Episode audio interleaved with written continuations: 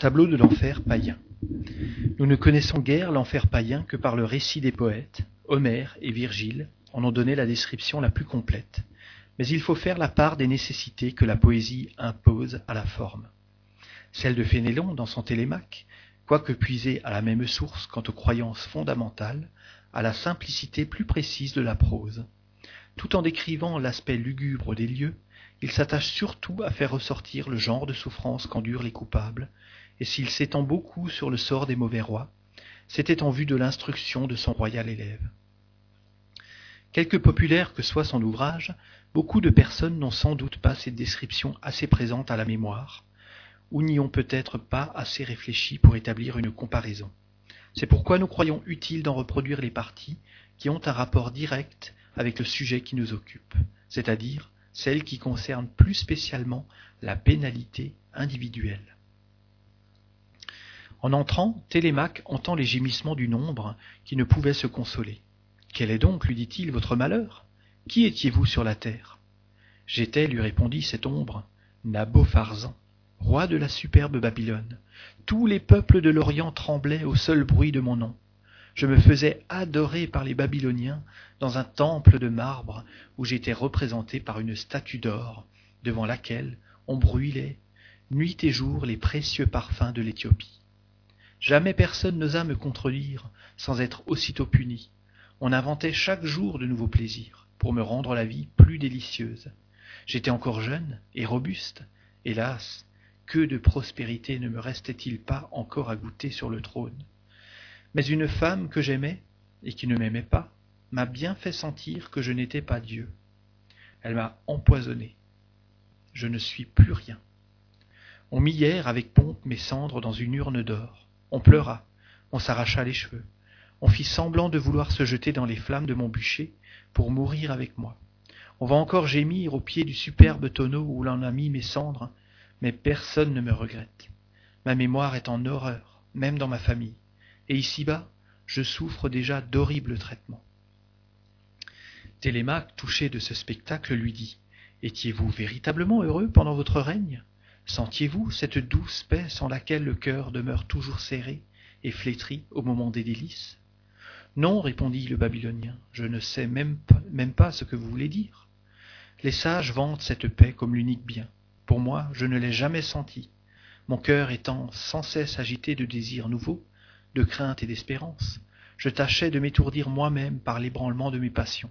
J'avais soin d'entretenir cette ivresse pour la rendre continuelle le moindre intervalle de raison tranquille m'eût été trop amer. Voilà la paix dont j'ai joui. Tout autre me paraît une fable et un songe. Voilà les biens que je regrette.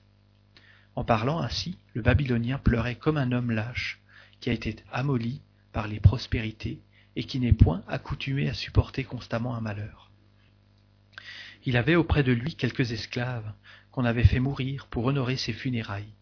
Mercure les avait livrés à Caron, avec leur roi, et leur avait donné une puissance absolue sur ce roi qu'ils avaient servi sur la terre. Ces ombres d'esclaves ne craignaient plus l'ombre de Nabopharzan. Elle la tenait enchaînée et lui faisait les plus cruelles indignités. L'une lui disait N'étions-nous pas hommes aussi bien que toi? Comment étais-tu assez insensé pour te croire un dieu? Et ne fallait-il pas te souvenir que tu étais de la race des autres hommes? Une autre, pour lui insulter, disait tu avais raison de ne vouloir pas qu'on te prie pour un homme, car tu étais un monstre sans humanité. Une autre lui disait Eh bien, où sont maintenant tes flatteurs? Tu n'as plus rien à donner, malheureux. Tu ne peux plus faire aucun mal. Te voilà devenu esclave de tes esclaves même. Les dieux sont lents à faire justice, mais enfin, ils la font. À ces dures paroles, Nabopharzan se jetait le visage contre terre, arrachant ses cheveux dans un excès de rage et de désespoir. Mais Caron disait aux esclaves Tirez-le par sa chaîne, relevez-le malgré lui. Il n'aura pas même la consolation de cacher sa honte. Il faut que toutes les ombres du Styx en soient témoins pour justifier les dieux qui ont souffert si longtemps que cet impie régna sur la terre. Il aperçoit bientôt, assez près de lui, le noir tartare. Il en sortait une fumée noire et épaisse, dont l'odeur empestée donnerait la mort si elle se répandait dans la demeure des vivants. Cette fumée couvrait un fleuve de feu et des tourbillons de flammes, dont le bruit, semblable à celui des torrents les plus impétueux quand ils s'élancent des plus hauts rochers dans le fond des abîmes, faisait qu'on ne pouvait rien entendre distinctement dans ces tristes lieux. Télémaque, secrètement animé par Minerve, entre sans crainte dans ce gouffre. D'abord, il aperçut un grand nombre d'hommes qui avaient vécu dans les plus basses conditions et qui étaient punis pour avoir cherché les richesses par des fraudes, des trahisons et des cruautés. Il y remarqua beaucoup d'impies hypocrites qui, faisant semblant d'aimer la religion, s'en étaient servis comme d'un beau prétexte pour contenter leur ambition et pour se jouer des hommes crédules. Ces hommes qui avaient abusé de la vertu même, quoiqu'elle soit le plus grand don des dieux, étaient punis comme les plus scélérats de tous les hommes. Les enfants qui avaient égorgé leur père et leur mère, les épouses qui avaient trempé leurs mains dans le sang de leurs époux, les traîtres qui avaient livré leur patrie après avoir violé tous les serments, souffraient des peines moins cruelles que ces hypocrites. Les trois juges des enfers l'avaient ainsi voulu, et voici leur raison. C'est que ces hypocrites ne se contentent pas d'être méchants comme le reste des impies, ils veulent encore passer pour bons, et font, par leur fausse vertu, que les hommes n'osent plus se fier à la véritable. Les dieux dont ils se sont joués, et qu'ils ont rendus méprisables aux hommes, prennent plaisir à employer toute leur puissance pour se venger de leurs insultes. Auprès de ceux-ci paraissaient d'autres hommes que le vulgaire ne croit guère coupables et que la vengeance divine poursuit impitoyablement. Ce sont les ingrats, les menteurs, les flatteurs qui ont loué le vice, les critiques malins qui ont tâché de flétrir la plus pure vertu, enfin ceux qui ont jugé témérairement des choses sans les connaître à fond, et qui par là ont nui à la réputation des innocents. Télémaque, voyant les trois juges qui étaient assis et qui condamnaient un homme, osa leur demander quels étaient ses crimes. Aussitôt, le condamné, prenant la parole, s'écria Je n'ai jamais fait aucun mal. J'ai mis tout mon plaisir à faire du bien. J'ai été magnifique, libéral, juste, compatissant. Que peut-on donc me reprocher? Alors Minos lui dit On ne te reproche rien à l'égard des hommes. Mais ne devrais-tu pas moins aux hommes qu'aux dieux Quelle est donc cette justice dont tu te vantes? Tu n'as manqué à aucun devoir envers les hommes, qui ne sont rien. Tu as été vertueux, mais tu as rapporté toute ta vertu à toi-même, et non au Dieu, qui te l'avait donnée, car tu voulais jouir du fruit de ta propre vertu et te renfermer en toi-même. Tu as été ta divinité. Mais les dieux, qui ont tout fait et qui n'ont rien fait pour que pour eux-mêmes, ne peuvent renoncer à leurs droits. Tu les as oubliés, ils t'oublieront. Ils te livreront à toi-même, puisque tu as voulu être à toi et non pas à eux. Cherche donc maintenant, si tu le peux, ta consolation dans ton propre cœur. Te voilà à jamais séparé des hommes auxquels tu as voulu plaire. Te voilà seul avec toi-même, qui était ton idole. Apprends qu'il n'y a point de véritable vertu sans le respect et l'amour des dieux, à qui tout est dû. Ta fausse vertu qui a longtemps ébloui les hommes, facile à tromper, va être confondue les hommes, ne jugeant des vices et des vertus que par ce qui les choque ou les accommode, sont aveugles et sur le bien et sur le mal. Ici, une lumière divine renverse tout leur jugement superficiel. Elle condamne souvent ce qu'ils admirent et justifie ce qu'ils condamnent. À ces mots, ce philosophe, comme frappé d'un coup de foudre, pouvait se supporter soi-même. La complaisance qu'il avait eue autrefois à contempler sa modération son courage et ses inclinations généreuses se changent en désespoir. La vue de son propre cœur, ennemi des dieux, devient son supplice.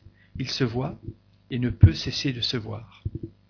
Il voit la vanité des jugements des hommes auxquels il a voulu plaire dans toutes ses actions.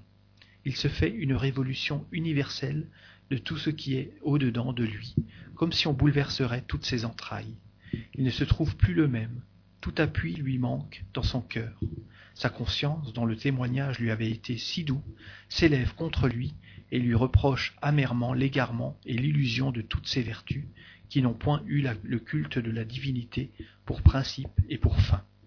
Il est troublé, consterné, plein de honte, de remords et de désespoir. Les furies ne le tourmentent point parce qu'il leur suffit de l'avoir livré à lui-même et que son propre cœur venge assez les dieux méprisés. Il cherche les lieux les plus sombres pour se cacher aux autres morts, ne pouvant se cacher lui-même. Il cherche les ténèbres et ne peut les trouver. Une lumière importune le suit partout. Partout les rayons perçants de la vérité vont venger la vérité qu'il a négligé de suivre. Tout ce qu'il a aimé lui devient odieux, comme étant la source de ces mots qui ne peuvent jamais finir. Il dit en lui-même, Ô insensé, je n'ai donc connu ni les dieux, ni les hommes, ni moi-même. Non, je n'ai rien connu, puisque je n'ai jamais aimé l'unique Dieu et son véritable bien. Tous mes pas ont été des égarements, ma sagesse n'était que folie, ma vertu n'était qu'un orgueil impie et aveugle, j'étais moi-même mon idole. Enfin Télémaque aperçut les rois qui étaient condamnés pour avoir abusé de leur puissance.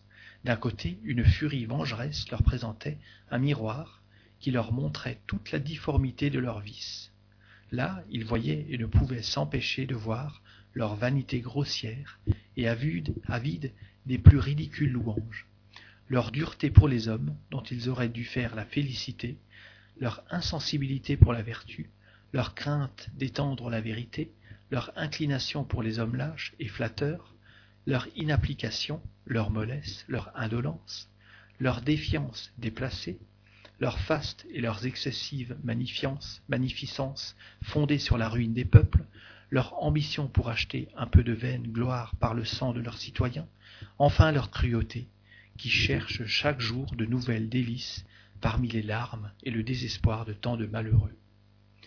Il se voyait sans cesse dans ce miroir, il se trouvait plus horrible et plus monstrueux que n'est la chimère, vaincu par Bélérophon, ni l'hydre de Lerme abattu par Hercule, ni Silbert même, quoiqu'il vomisse de ses trois gueules béantes un sang noir et venimeux qui est capable d'empester toute la race des mortels vivant sur la terre. En même temps, d'un autre côté, une autre furie leur répétait avec insulte toutes les louanges que leurs flatteurs leur avaient données pendant leur vie, et leur présentait un autre miroir, où ils se voyaient tels que la flatterie les avait dépeints. L'opposition de ces deux peintures si contraires était le supplice de leur vanité. On remarquait que les plus méchants d'entre ces rois étaient ceux à qui on avait donné les plus magnifiques louanges pendant leur vie, parce que les méchants sont plus craints que les bons, et qu'ils exigent sans pudeur les lâches flatteries des poètes et des orateurs de leur temps. On les entend gémir dans ces profondes ténèbres où ils ne peuvent voir que les insultes et les dérisions qu'ils ont à souffrir. Ils n'ont rien autour d'eux qui ne les repousse, qui ne les contredise, qui ne les confonde, au lieu que sur la terre ils se jouaient de la vie des hommes et prétendaient que tout était fait pour les servir. Dans le Tartare, ils sont livrés à tous les caprices de certains esclaves qui leur font sentir à leur tour une cruelle servitude. Ils servent avec douleur, et il ne reste aucune espérance de pouvoir jamais adoucir leur captivité. Ils sont sous le coup de ces esclaves, devenus leurs tyrans impitoyables, comme une enclume et sous, le, sous les coups des marteaux des cyclopes, quand Vulcain les presse de travailler dans les fournaises ardentes du mont Etna. Là, Télémaque aperçut des visages pâles, hideux et consternés. C'est une tristesse noire qui ronge ces criminels ils ont horreur d'eux-mêmes, et ils ne peuvent non plus se délivrer de cette horreur que de leur propre nature. Ils n'ont pas besoin d'autre châtiment que leur faute, que leur faute même. Ils les voient sans cesse dans toute leur énormité. Elles se présentent à eux comme des spectres horribles et les poursuivent. Pour s'en garantir, ils cherchent une mort plus puissante que celle qui les a séparés de leur corps. Dans le désespoir où ils sont, ils appellent à leur secours une mort qui puisse éteindre tout sentiment et toute connaissance en eux. Ils demandent aux abîmes de les engloutir pour se dérober aux rayons vengeurs de la vérité qui les persécute, mais ils sont réservés à la vengeance qui distille sur eux goutte à goutte et qui ne tarira jamais. La vérité, qu'ils ont craint de voir, fait leur supplice. Ils la voient, et n'ont des yeux que pour la voir s'élever contre eux. Sa vue les perce, les déchire, les arrache à eux-mêmes. Elle est comme la foudre, sans rien détruire au dehors. Elle pénètre jusqu'au fond des entrailles. Parmi ces objets qui faisaient dresser, dresser les cheveux de Télémaque sur sa tête, il vit plusieurs des anciens rois de Lydie qui étaient punis pour avoir préféré les délices d'une vie molle au travail pour le soulagement des peuples, qui doit être inséparable de la royauté. Ces rois se reprochaient les uns aux autres leur aveuglement. L'un disait à l'autre, qui avait été son fils, Ne vous avais-je pas recommandé souvent, pendant ma vieillesse et avant ma mort, de réparer les maux que j'avais faits par ma négligence?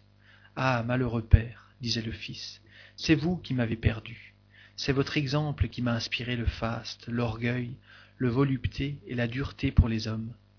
En vous, en vous voyant régner avec tant de mollesse et entouré de lâches flatteurs, je me suis accoutumé à aimer la flatterie et les plaisirs.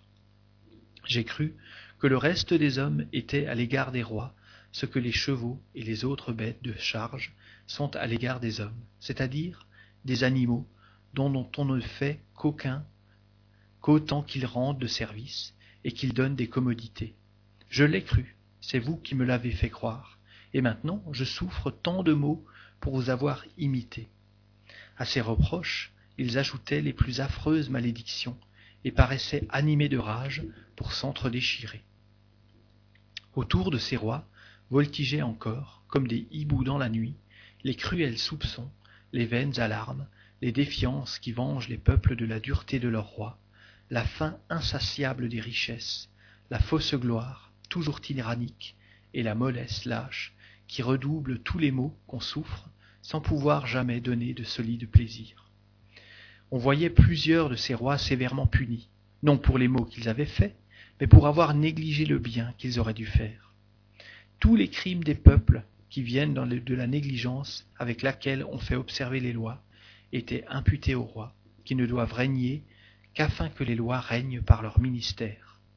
On leur imputait aussi tous les désordres qui viennent du faste, du luxe, et de tous les autres excès qui jettent les hommes dans un état violent et dans la tentation de mépriser les lois pour acquérir du bien. Surtout, on traitait rigoureusement les rois qui, au lieu d'être de bons et vigilants pasteurs des peuples, n'avaient songé qu'à ravager le troupeau comme des loups dévorants. Mais ce qui consterna davantage Télémaque, ce fut de voir dans cet abîme de ténèbres et de maux un grand nombre de rois qui, ayant passé sur la terre pour des rois assez bons, avaient été condamnés aux peines du Tartare pour s'être laissés gouverner par des hommes méchants artificieux.